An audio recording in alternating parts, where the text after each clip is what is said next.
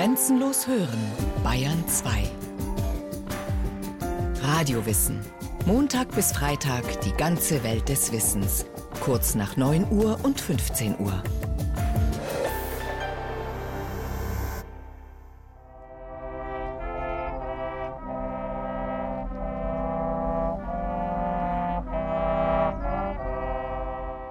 Jahrestreffen der Hoheneckerinnen. Etwa 20 ehemalige Häftlingsfrauen stehen dicht beieinander vor der trutzigen Burg, die einst das größte Frauengefängnis in der DDR war. Ein Posaunenchor spielt für die Frauen von Hoheneck. Stolberger Bürger blasen wie früher zu Weihnachten, als Burg Hoheneck noch das größte Frauengefängnis in der DDR war. Bis zu 1600 Strafgefangene saßen hier ein, ein Drittel von ihnen aus politischen Gründen. Doch vom erzgebirgischen Weihnachtsidyll bekamen die Gefangenen wenig mit. Im Keller wickelten sie Motorenspulen für den VEB Elmo. In der ersten Etage nähten sie Strümpfe für den VEB Esther. In der zweiten Bettwäsche für den VEB Planet. Ganz oben unterm Dach saß das sogenannte Lumpenkommando und färbte verdreckte Armeeuniformen neu ein. Mit Ausnahme von letzterem waren alle Betriebe exportrelevant. Wir haben hier an der Wand einen Tagesablaufplan. Es soll einmal verdeutlichen, in welchen minutiösen Zeitabständen hier ein Tag ablief. 5 Uhr wecken, vorwiegend wurde hier in drei Schichten gearbeitet, abrücken zur Arbeit, dann ging es im Gleichschritt Marsch.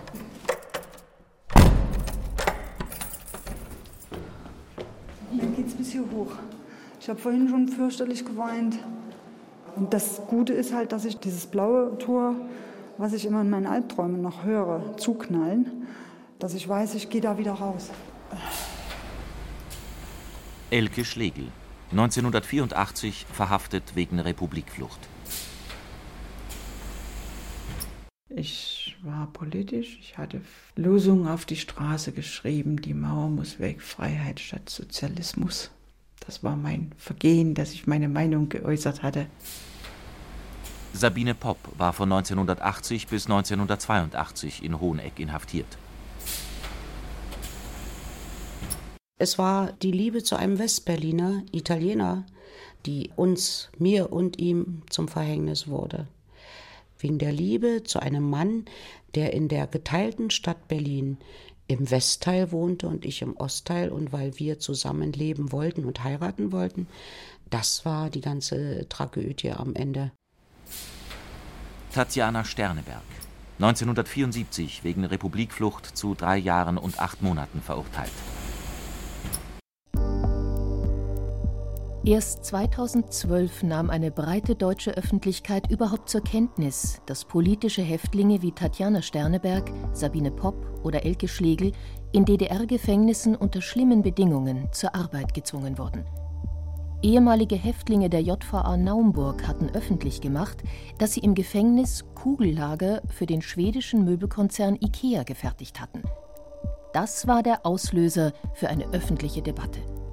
War IKEA ein Einzelfall? Oder profitierten westliche Firmen im großen Stil von der Arbeit politischer DDR-Häftlinge? Seit 2014 liegen zwei Studien vor, die genau das bestätigen. Tobias Wunschig listet in seiner Arbeit Knastware für den Klassenfeind über 300 DDR-Unternehmen auf, die im Gefängnis fertigen ließen. Viele von ihnen lieferten gegen Devisen auch in den Westen. Zu einem ähnlichen Ergebnis kommt der Historiker Christian Sachse. IKEA ist einer dieser Betriebe.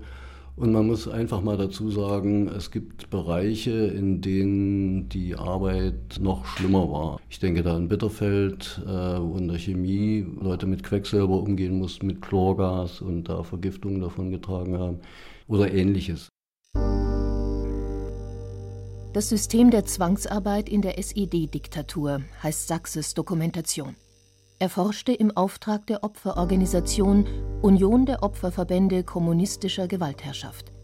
Das Geld für seine Forschung kam von IKEA. Es gibt da zwei Dimensionen. Das eine ist der Mangel an Arbeitskräften allgemein in der DDR, wo man sich halt drum stritt, wer sozusagen die Betriebe noch auffüllen konnte. Und dann gab es allerdings auch Betriebe, die hatten Abteilungen, da wollte niemand mehr arbeiten, weil die Zustände so hundsmiserabel waren, auch gesundheitsschädlich waren, dass sie selbst beim besten Willen keine Arbeitskräfte mehr fanden. Die Leistung, die Norm stand über allem. Inge Naumann, 1983 bis 1986 inhaftiert in Hoheneck wegen Republikflucht. Sie nähte Strümpfe für den VEB Esther. In Honig gab es so ein Sprichwort, hier besteht nicht das Recht, sondern wie draußen hat ja die DDR immer proklamiert, das Recht auf Arbeit. Hier ist die Pflicht zur Arbeit. Und wer nicht gearbeitet hat, wurde auf das Schärfste bestraft. Man musste arbeiten, man musste Norm erfüllen. Arbeit galt in der DDR nach sowjetischem Vorbild als Erziehungsmaßnahme. In der Verfassung der DDR von 1949 heißt es, der Strafvollzug beruht auf dem Gedanken der Erziehung der Besserungsfähigen durch gemeinsame produktive Arbeit. Man muss hier dazu auch wissen, dass wenn man 100 Prozent nicht geschafft hat, sämtliche Vergünstigungen gestrichen wurden. Das heißt, man durfte nicht an die Kinder schreiben, man durfte nicht an den Mann schreiben, man durfte nicht an die Eltern schreiben, man durfte nicht lesen. Je nachdem auch, was sie für einen Erzieher hatten. Der eine Erzieher war nachgiebiger und der andere Erzieher war überstreng verhärtet. Arbeit wurde im DDR-Strafvollzug als Druckmittel eingesetzt. Sebastian Lindner von der Universität Dresden hat zu den Haftbedingungen in Burg Hoheneck geforscht. Es ging los bei kleineren Strafen wie Freizeitarrest, ging aber auch bis zur Haft in der Dunkelzelle, wenn der Frau Renitenz vorgeworfen worden ist oder sie mehrmals die Norm nicht gepackt hat. Die Frau hatte zwar eine gewisse Kulanzzeit, also etwa einen Monat hatte sie Zeit, die Normen zu schaffen, danach musste sie die 100 Prozent erfüllen, sonst drohten eben diese Sanktionen. Das bekam Tatjana Sterneberg am eigenen Leib zu spüren – Sie verweigerte die Arbeit, weil sie wissen wollte, in welchem Gefängnis ihr Verlobter Antonio eingesperrt war. Doch ihr wurden alle Briefe verweigert.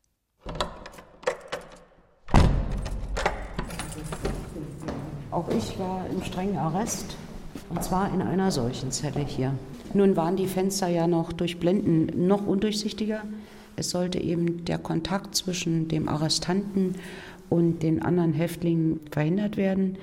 Also es war ja unsäglich kalt. Und wenn sie sich dann angepasst haben oder äh, im Sinne der Anstalt diszipliniert waren, dann konnte ihnen auch mal noch eine Decke reingereicht werden.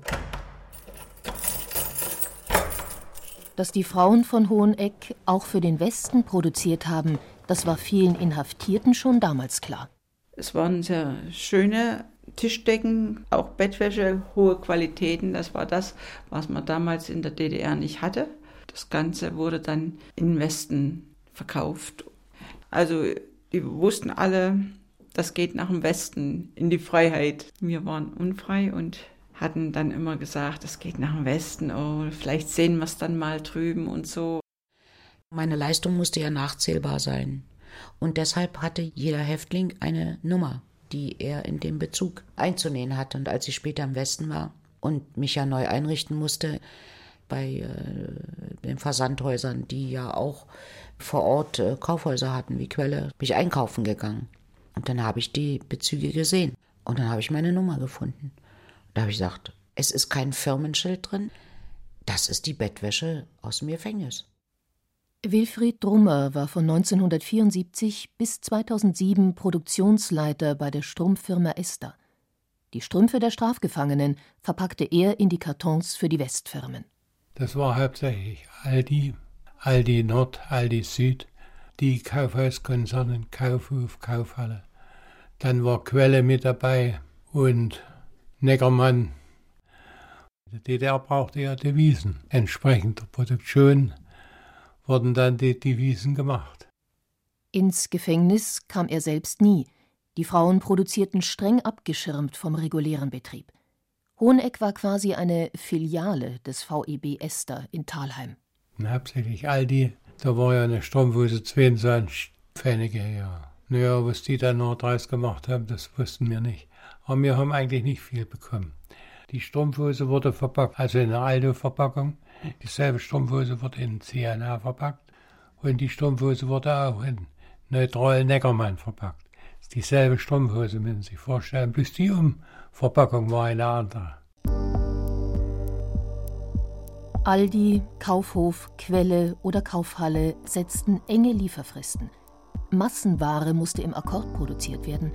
Den Druck reichten die DDR-Firmen direkt an die Häftlinge weiter. Sie hatten ein quasi unerschöpfliches Arbeitskräftereservoir, mussten auf die Bedingungen und auf die Klagen, auf, auf all das, was Arbeitnehmer sonst so hätten einfordern können, weniger Rücksicht nehmen, konnten sechs Tage die Woche produzieren lassen und konnten mit wenig Personalaufwand, das heißt, sie mussten nur ein, zwei Zivilarbeiter abstellen, ja, möglichst viel produzieren.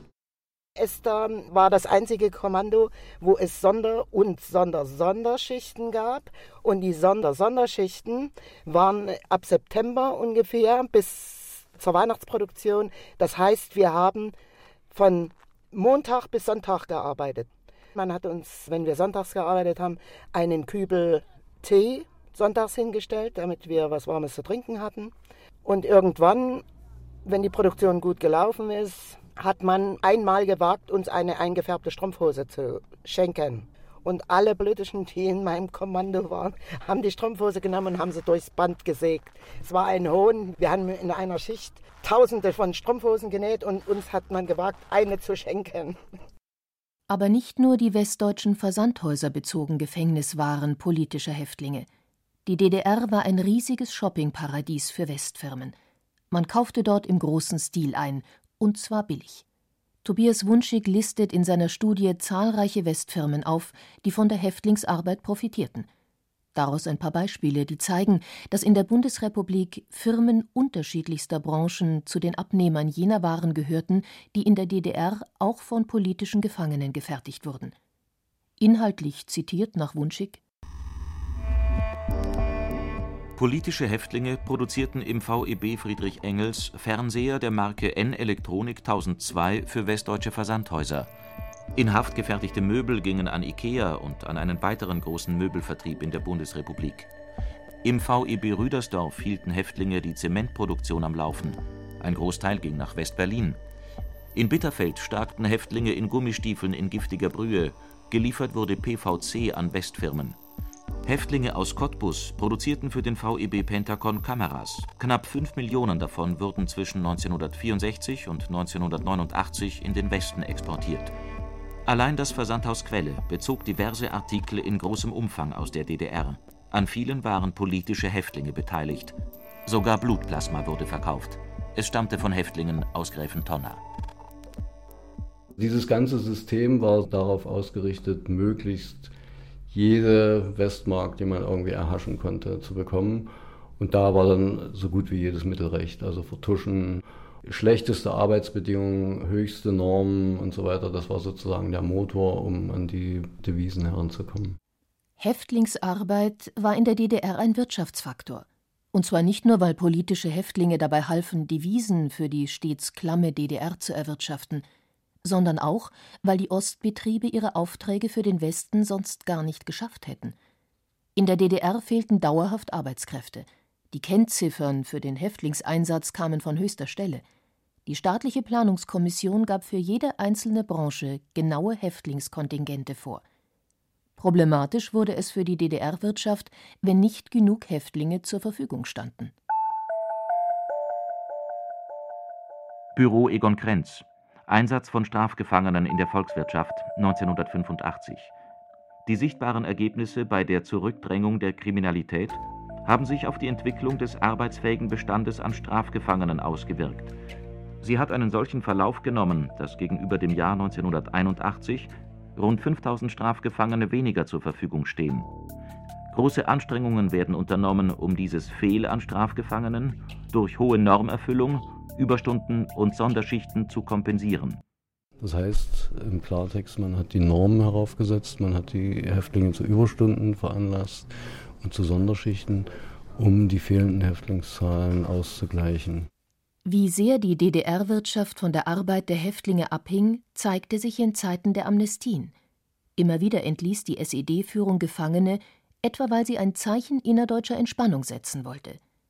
Nach der Amnestie von 1987 standen statt 1700 nur noch 1100 Gefangene für die Firmen zur Verfügung, erzählt Franz Kuslowski, ehemals Stellvertreter des Leiters für Ökonomie in der JVA Waldheim. Und sind natürlich dann immer die Betriebsdirektoren, die Zimmer eingelaufen, wo wir die Gefangenen wegnehmen haben, wegnehmen mussten, weil wir sie nicht mehr hatten. Wenn weniger Gefangene da sind, legen ganz andere Gremien fest, wo Gefangene noch zum Einsatz gelangen und wo nicht. Und ihr seid leider unter denen, die keine Lobby höheren Orts haben. Die Häftlinge von Waldheim fertigten unter anderem das Sofa Klippern für IKEA. IKEA gab 2012 einer Wirtschaftsberatungsfirma den Auftrag herauszufinden, ob ihre Mitarbeiter überhaupt gewusst haben, dass ihre Kugellager und Klappsofas in der DDR von Häftlingen, darunter vielen politischen, hergestellt wurden. Im Abschlussbericht heißt es IKEA hat als Organisation möglicherweise ab dem Jahr 1978, spätestens aber ab dem Jahr 1981 Kenntnisse über den möglichen Einsatz politischer Gefangener in einzelnen für das Unternehmen relevanten Produktionsstandorten und/oder Zulieferbetrieben der DDR.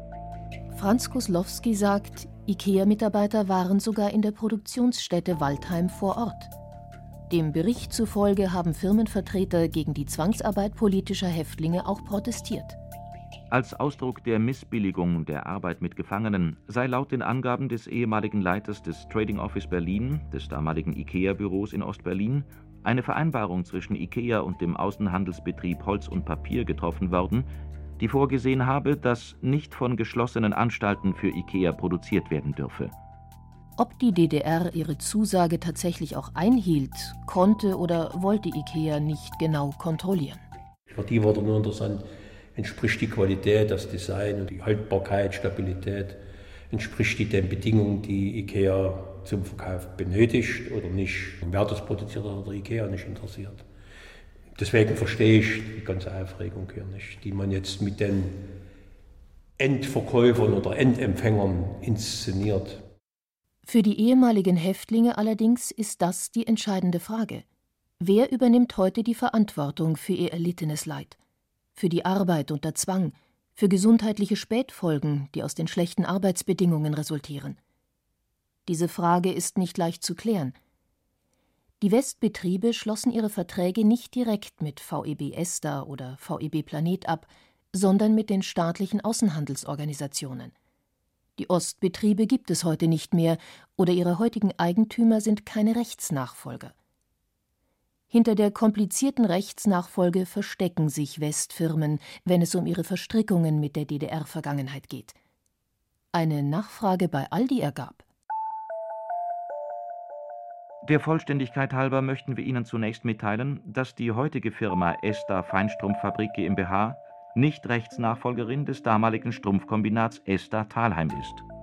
Heutige und ehemalige Mitarbeiter von Aldi Süd hatten vor ihrer Anfrage keine Kenntnis davon, dass das Strumpfkombinat Esther Thalheim einzelne Produktionsschritte oder Aufträge an eine andere Produktionsstätte, geschweige denn an ein Gefängnis vergeben haben soll. Mit freundlichen Grüßen Aldi Einkauf GmbH. Wenn man es hätte wissen wollen, hätte man es gewusst. Denn es gab ja Leute, die darüber berichtet haben. Es ist in der Presse das eine oder andere auch gewesen. Aber man hat dann sozusagen doch die Augen davor verschlossen, hat gesagt, na, es könnte sein, rühren wir mal lieber nicht dran. Und das hat man so ein bisschen bei IKEA auch den Eindruck. Auch Tobias Wunschig hat zahlreiche Belege dafür gefunden, dass die Westbetriebe über die Arbeit politischer Häftlinge durchaus im Bilde waren. Näherinnen aus Hoheneck nähten Kassiber in die Bettwäsche ein. Cottbusser Häftlinge legten in den hergestellten Diakästen Botschaften an die Westöffentlichkeit bei. Ehemalige DDR-Häftlinge berichteten auf Vortragsreisen in der Bundesrepublik über ihre Haftbedingungen. Im Zusammenhang mit bis heute nicht restlos geklärten Brandanschlägen auf IKEA-Zentralen bekannten sich ehemalige politische Häftlinge dazu und bezichtigten IKEA in einem Leserbrief der Ausbeutung. Der ehemalige Quelle-Vorstandschef Willi Harrer bestreitet gar nicht, dass die Westfirmen Bescheid wussten über die Arbeit politischer Häftlinge in DDR-Gefängnissen. Wir haben es erst mitgekriegt, konkret, als wir plötzlich in Ware, die in der DDR hergestellt worden ist, kleine Kassiber gefunden haben, die uns die Kunden dann wieder zurückgeschickt haben. Aber die waren eigentlich von der Aussage her absolut unpolitisch, sondern es war nur ein Gruß von den Brüdern aus Ostdeutschland oder von den Schwestern aus Ostdeutschland. Strittig ist allerdings die Bewertung. Handelt es sich um Zwangsarbeit, wie die ehemaligen Häftlinge und die Historiker sagen, oder rechtlich zulässige Gefängnisarbeit? In allen Gefängnissen dieser Erde wird gearbeitet. Stellen Sie sich vor, Sie haben die Chance, etwas nähern zu dürfen, sage ich jetzt mal, oder in Ihrer Zelle mit Ihren vier Wänden sich zu beschäftigen mit sonst nichts. Was ist Ihnen lieber? Der Tag muss unendlich sein, wenn Sie so eine Isolierzelle belegt haben. Und es ist eigentlich dann eine Erleichterung, wenn Sie im Rahmen eines Betriebs mit Kolleginnen und Kollegen zusammenarbeiten können. Mit normaler Häftlingsarbeit hatten die Verhältnisse in den Haftanstalten von Hoheneck, Cottbus oder Naumburg nichts zu tun, argumentieren die Forscher. Zwangsarbeit war im Strafvollzug der DDR Teil des Unterdrückungsapparats. Bei dieser Debatte geht es um mehr als um eine Begriffsdefinition. Es geht auch um Geld. Uns geht es um zweierlei. Einmal darum, dieses unglaubliche Phänomen der DDR-Zwangsarbeit der Öffentlichkeit bekannt zu machen. Und das Zweite ist, dass wir schon für eine Reihe von Menschen eine Entschädigung haben wollen. Einige Firmen haben nach IKEA erste Schritte unternommen, ihre Vergangenheit aufzuarbeiten. Galeria Kaufhof hat einen Antrag beim Berliner Stasi-Archiv auf Akteneinsicht gestellt. Der Vorstandsvorsitzende der Deutschen Bahn hat eine Untersuchung zur Frage der Zwangsarbeit für sein Unternehmen in Auftrag gegeben. Und er hat sich bei den politischen Häftlingen für das erlittene Leid entschuldigt. Unabhängig davon, wer nun der juristische Nachfolger für die Reichsbahn der DDR ist. Es ist auch oftmals unehrlich, wie das gesprochen wird. Die Opfer, oftmals haben sie sich auch nicht so getraut, in die Öffentlichkeit zu gehen. Mielke, Honegger, das waren die Schuldigen. Es wäre vielleicht sogar schön, wenn die Westfirmen nicht heute wieder so billig im Ausland produzieren wollten. Wenn man einfach sagen würde, es ist eine Leistung, die Leistung muss bezahlt werden und da kann man keine Leute dazu benutzen, die in Not sind. Ich weiß, was es bedeutet, ganz genau. Sie hörten Politische Häftlinge in der DDR Arbeit unter Zwang von Gabriele Knitsch. Es sprachen Julia Fischer und Johannes Hitzelberger. Technik Cordula Vanschura. Regie Gabriele Knitsch. Eine Sendung von Radio Wissen